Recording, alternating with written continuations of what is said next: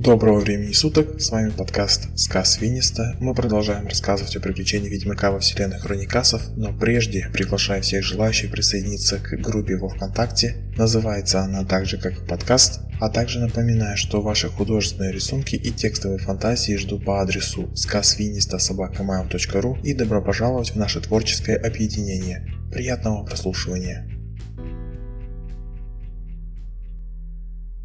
Эпизод 5. Память предков. С момента погружения в непривычный для ведьмака транс прошло более часа, а Владу даже не думает пробуждаться. Вокруг кровати его собрался целый врачебный консилиум во главе с Матвеевым. Доктора медицинских наук, учитывая специфику учреждения, не могут найти разумного объяснения состоянию особого пациента. Сердце Влада бьется будто взбесилось, замеры пульса доходят иной раз до 200 ударов в минуту, дыхание отсутствует напрочь, глаза открыты, зрачки закатаны вверх. Тело никак не реагирует на раздражители извне, будто шум, пощипывание или похлопывание по щекам. Яркий свет также не дает хоть какого-либо эффекта. Что с ним происходит? Главный вопрос в повестке дня. Матвеич не решается ставить уколы или воспользоваться методами шоковой реанимации тела, хотя каждый из присутствующих так и намеревается воткнуть какой-нибудь препарат. «И что будем делать?» – буквально одновременно толпа спрашивает у Матвеева. Успокойтесь, коллеги. Я так же, как и вы, не понимаю, что происходит. Разумнее всего просто наблюдать. Я уже доложил наверх и скоро приедет Львов, а там решим, как поступить. Самые светлые умы Центра экспериментальной медицины оказались не готовы столкнуться с действительно паранормальным явлением. Доктора негодуют. Со стороны испуг на их лицах превращает в миф профессионализм каждого. Атмосфера накаляется, но в один момент все разом замолчали после слова «Смотрите!» – выкрикнул крикнула Лидочка. Уже в тишине персонал госпиталя обратил взор на тело, лежащее буквально полминуты назад без признаков дыхания. Влад очень громко вздохнул, будто вынырнул из воды. Зрачки опустились, и сознание к пациенту неожиданно возвратилось. Но кто же перед ними демонический ведьмак или все тот же служитель светлой стороны Владу, ибо если взяла верх темная душа, то прольется много доброй крови. Пробудившийся человек неторопливо оглядел каждого врача и уже знал все про всех. Аркадий Матвеевич, обратился очнувшийся. Хоть я и сам могу исцеляться, но если бы не ты, лежать не в морге. Так вот, пожалуйста, скромно ответил Матвеев. А Влад продолжил раздавать любезности. Лидия Михайловна, и тебе огромная благодарность. Я знаю, что ты практически не отходила от моей койки, и то, что я жив, тоже твоя заслуга. Лидочка же не ожидала похвалы. Свой адрес на ее удивленном лице прорисовалась улыбка, потом махнула головой, далее непроизвольно и коротко посмеялась. А. Влад уже не прекратил толковать. Все сложилось как-никак лучше, чем ожидал, но я не могу оставить все как есть. И поэтому Ведьмак сделал паузу, дабы встать с кровати, что получилось без труда, будто совершенно здоровый человек. Правой рукой ухватил гипса, наложенного на другую руку, резко дернул, освободил ее от оков медицинских бинтов. Персонал по-прежнему неподвижен, и недоумение наблюдает за происходящим. Непонятно почему, но никто из них не пытается сбежать или даже заговорить. Далее Влад поднял обе ладони на уровень груди и проговорил. Забудьте сегодняшний день, уничтожьте все записи и воспоминания обо мне, у вас обычная смена. Вступайте заниматься насущими рабочими делами. Удивительно, но люди действительно развернулись и вполне спокойно покинули помещение. Отныне никто уже не вспомнит особо особого пациента по имени Влад. Очевидно, темная душа не смогла завладеть телом, но начатый ритуал не закончен. Ведьмак только приоткрыл завесу, сдерживающую внутреннюю мощь знаний. Тело частично исцелено, а в госпитале невозможно закончить все действия правильно. Посему Ведьмак решил попробовать мысленно связаться с Родионом. Сосредоточился, закрыл глаза и вслух произнес слова в надежде, что получится отправить телепатическое сообщение. «Друг мой, услышь, сделай доброе дело, разожги костер в центре двора своего своего и поддерживая его, ожидая меня ближе к ночи. Пока говорил, из носа хлынула кровь. Сила знаний всегда имеет свою цену, но теперь прорисовалась еще одна проблема – как добраться до лесного дома егеря. И в голову пришла лишь одна идея Виктор. Ранее из мыслей Матвеева Владок узнал, что капитан уже спешит сюда, в ЦЕМ, и долго не думая отправился на улицу. По дороге ему встречается персонал больницы, который естественно обращает внимание на мусового человека в больничной пижаме и кровоточащим носом, но из-за способности внушения остановить сбегающего пациента так никому и не удалось. Крепкие охранники за дверью также поддались силе убеждений ведьмака. Владуха, оказавшегося на проезжей части, чуть не сбила темно-синяя машина. Интуиция снова не подвела ведьмака, ведь за рулем рулем сидит тот самый капитан Львов. Пациент, сбежавший из госпиталя, немедленно приземлился на заднее сиденье, зажимая нос, из которого уже не так сильно, но все же просачивается бордовая жидкость. «Что происходит?» – ошарашенно вскрикнул водитель. «Ты хочешь узнать правду?» – ответил окровавленный пассажир. «Конечно хочу, но тогда едем». «Куда?» Влад снова привел к силе внушения, и теперь Виктор четко знает, как добраться до укрытого в лесах на месте Родиона. «Я тебе все расскажу,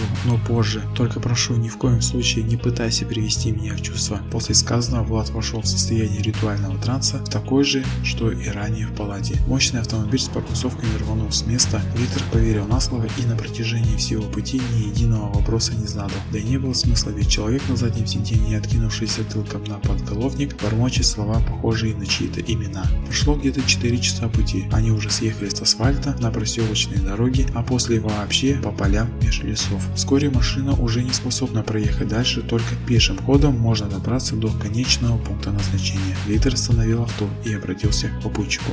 Это максимум, куда можно проехать. Теперь на своих двоих. А ведьмак то и дело продолжает нашептывать имена таинственных личностей. Влад, ты меня слышишь? И снова вопрос остался без ответа. Да уж, ты хоть идти можешь? В очередной раз обращение проигнорировано. Капитан вышел из машины, открыл багажник, достал веревку и плоский ящик с инструментами, содержимое которого выложил и соорудил из него и веревки подобие подвесного сиденья. Далее вытащил пассажира наружу, посадил на сделанное кресло, присел спиной к спине, закрепил на себе, поднялся и выдвинулся к тайге. Уже около пары часов несет живой груз офицер по извилистым узким тропам, со временем привычные березы до осины начали сменяться хвойными вечно зелеными деревьями. Сила Львова на пределе, ноги так и хотят остановиться на привал, но разум понимает, как важно добраться, пока солнце окончательно не село. Ведь ночью сложнее отыскать и так непонятно, куда ведущий путь. Вот уже запахло дымом, а вдалеке уставшие глаза капитана заприметили красно-желтый свет, похожий на зарево от большого костра. Виктор долго не думая, поспешил к финальной черте. «Почти пришли», — радостно обратился к Владу. «Осталось немного, потерпи чуточку».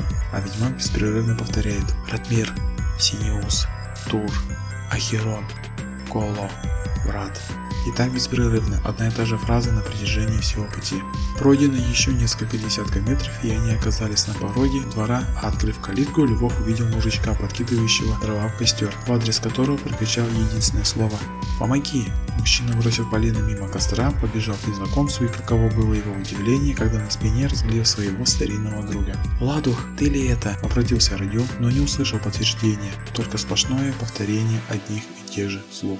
Значит, я по адресу. Кто же ты? Не теряя возможности, интересуется изможденной дорогой офицер. Родион, друг его. Виктора можешь меня звать. Подсобишь? Добавил капитан. Получив согласие, первым делом развязали узлы, далее аккуратно сняли ведьмака со спины, а как только ноги Влада почувствовали твердую почву под ногами, то ведьмак оттолкнул обоих товарищей от себя и направился к костру. «Ты чего это?» – возразил Львов. «Погодь, Витя, толку нет слова», – на полной серьезе произнес Родион, положив руку на ближайшее плечо, возможно, новообретенного друга. Ведьмак, как и прежде, не обращая внимания ни на кого из стоящих людей, дошел до костра. Напротив огня на земле начертил голыми руками символ Халаврата, да так, что знак появился между огнем и заходящим солнцем. Правда, небесного светила уже практически не видно, лишь единичные тусклые лучи задевают самые верхушки хвойного леса. Далее Влад сел в центр Калаврата, спиной к закату, но лицом к костру и только сейчас перестал произносить столь ломающий слух Виктора речи. Закончил с бормотанием, подметил капитан. Не бормотал он, резко дернул Родиол. Повторял имена своих предков он. Насколько я знаю, Радмир отец, Синиус дед, Тур прадед, а Херона впервые слышу. Вот как? А для чего свастику изобразил на земле? Ты меня удивляешь. Какая свастика? Не на шутку возмутился Родион. Символ солнца это. Калавратом называется. Сразу говорю, ничего общего с нацистскими понятиями не имеет. Да понял я, скажи, а он так и будет сидеть? Виктор, не останавливаясь, осыпает вопросом лесника, будто допрос проводит. Думаю, да. Нам с тобой остается лишь дровишками костер подкармливать. Затем демонстративно глядел гостя, шпыгнул носом и еще больше сморщил морщинистое лицо, чем вызвал вполне ожидаемый отклик. «Что?» – осторожно проговорил пропотевший капитан. «Не мешало бы освежиться тебе, Витя. Баня там», – предложил Родион и указал рукой в сторону небольшого отдельного домика. «Еще не остыло, ступай туда. Полотенце мыло найдешь внутри, а дальше сам разберешься». Виктор приподнял руки, ощутил действительно неприятные запахи, одобрил затею и молча отправился в указанное горячее местечко, смыть следы усталости. А хозяин дома принялся накрывать на стол на открытой веранде, не забывая время от времени дровишки в кидать.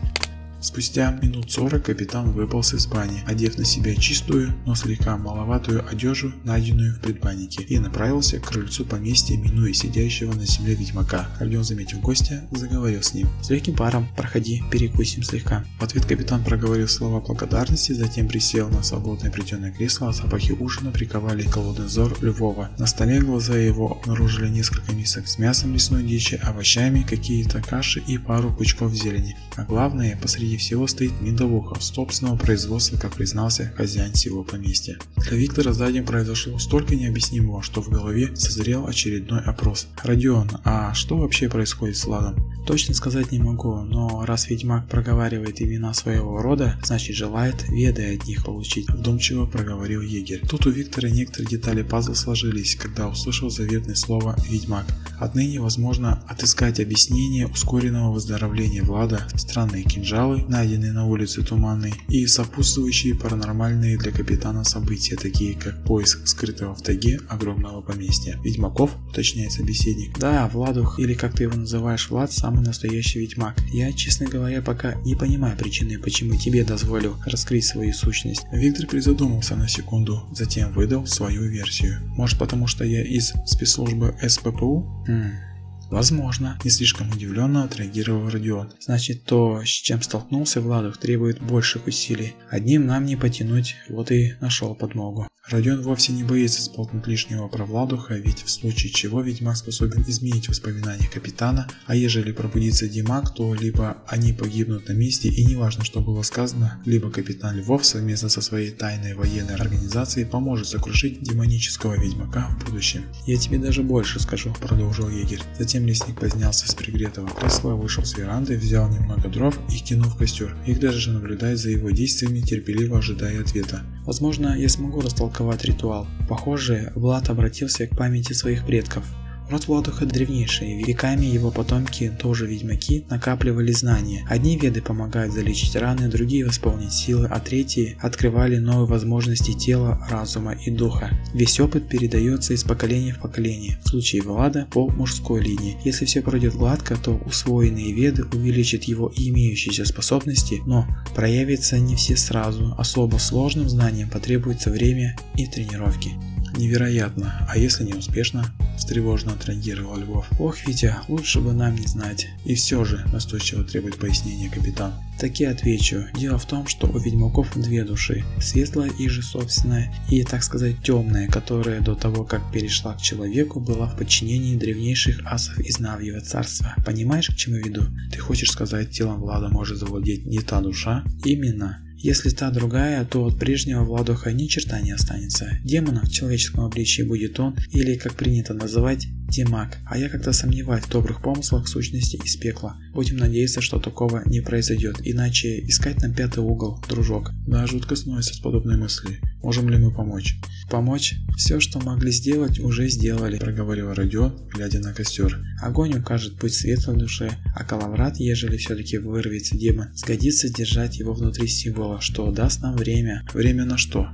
Как ни прискорбно говорить, только смерть тела Владуха способна убить Демака.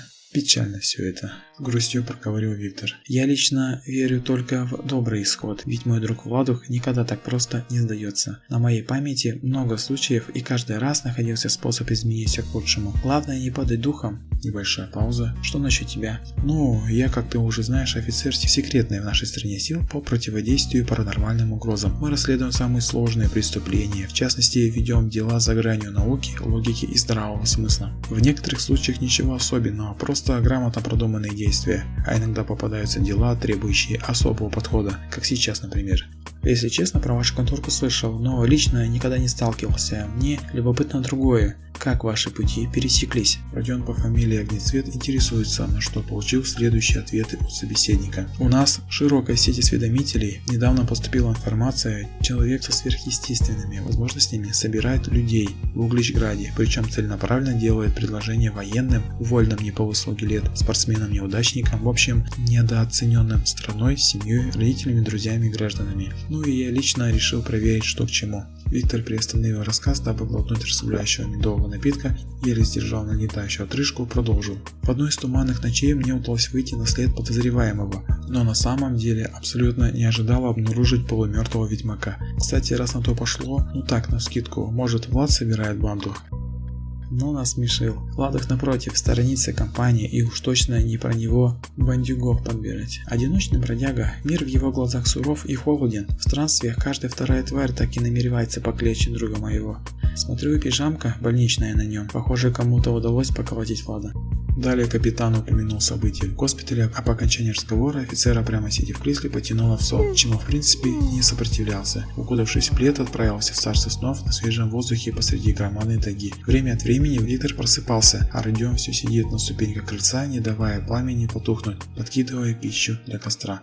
Ночь прошла, солнце не спеша проявилось на небосводе, наступает утро, но Влад все еще не пробуждается, что настораживает Родиона, ведь ритуал явно затянулся, вывод один, все не так просто, как кажется на первый взгляд. Представитель рода с необычной фамилией Огнецвет решил действовать и первым делом пробудил громкими словами нового товарища. «Витя, просыпайся!» Сон капитана мгновенно испарился, вскочил он с места, как призывник по команде «Рота подъем». «А, да, что случилось?» – тревожно потирая правый глаз, ответил Львов. «Помоги мне!» Довольно серьезно обратился Родион. Виктор скинул плед и выбежал во двор, ожидая дальнейших указаний лесника. «Внимай речам моим. Бери вот эту корявую палку». Родион протянул безлиственную ветку и продолжил. «Освежи символ Калврата под Владом. Иди по старым следам, слева направо, начиная со спины. Закончишь? Брось ее в костер и вернись обратно на веранду». Капитан, не задумываясь, принялся выполнять указания а лесник встал позади ведьмака, поднял руки на уровне лица, будто держит что-то круглое в ладонях. Его губы пришли в движение, шепотом проговаривая словечки. Витя закончил обводить символ и уже наблюдает за происходящим с колеса, держась за деревянный поручень. Капли пота его поползли, огибая бровь, попадая на потертую ступеньку крылечка. Лучи солнца сквозь кроны деревьев зарили двор, а внезапный громкий хлопок заставил сердце отважного капитана гораздо торопливо отбивать ритм. Со стороны сложилось ощущение, что звук рожден внутри костра. Огонь погас. Даже относительно недавно брошенные дровишки все миг истлели, остался лишь пепел, который медленно разносится ветром по просторному двору. Со временем мельчайшие частицы копоти и пыли осели. Виктор в предвкушении очередного чуда наблюдает за остолбеневшими и смотрящими друг на друга Влада и Родиона. Однако ведьмак все еще находится в центре свежевведенного символа Калаврата. Напряжение витает в воздухе. Повезло ли второй раз Владу? Кто он теперь, демон или все же человек? Безмолвие развеяли слова лесника. Ты ли старина вернулся? Секунд через пять на лице ведьмака проявилась широкая, слегка бессудная улыбка. Он приподнял правую стопу, дабы сделать шаг и выйти из коловрата. Как помнится, если победила темная душа, то не покинуть простор символа Демаку. Но, к счастью, ничто не помешало движению Влада, означало только одно – светлая душа по-прежнему главенствует в теле ведьмака. Родион, осознав благую весть, тоже выдвинулся навстречу и с радостью на небритом лице проговорил. «Я знал, я знал, что так просто не сдашься. Знал. Гость, наблюдающий за всем со стороны, выдавил из легких струю воздуха, откинул взятый ранее со стола ножик и не стал вмешиваться в разговор двух друзей. «Ну как, получилось с предками пообщаться?» – поинтересовался егерь. «Да, тело подлатал батька Ратмир, правда лекции прочитал о вреде участи ведьмака. Конечно, есть за что мне нагоняя строить, но местами я не согласен. На то он и батька», – подметил Родион. «Соглашусь, пожалуй. Синюс, кстати, новым фишкам научил. Мощный дед, оказывается, прям кремень. С таким только черепушки скрывать. А Тур, батька батьки, моего батьки, Приостановил речь, дабы самому переварить сказанное завис. Отец Синеуста. Родион помог разобраться в семейных связках рода Бусловых. Точно, прадед мне приходится. Внешне на меня походит. Скорее, ты на него. Усмехнулся лесник. Вот Родион опять сбил меня, прокомментировал Влад, но вскоре вспомнил мысль. Тур, в общем, укрепил былые возможности и сразу выправил старый, по добру, по здоровому.